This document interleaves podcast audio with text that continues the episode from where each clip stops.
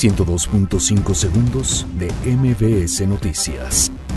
Oposición venezolana sale a las calles en busca de quitar a Nicolás Maduro del poder. Militares atropellan con tanquetas a opositores en Caracas. Gobierno de Venezuela niega que se esté desarrollando un golpe de Estado contra Maduro. Andrés Manuel López Obrador asegura que con la ley de austeridad, el gobierno será completamente austero. La economía mexicana se contrae 0.2% en primer trimestre de 2019, informa INEGI. Pemex reporta pérdida por 35.719 millones de pesos en primer trimestre.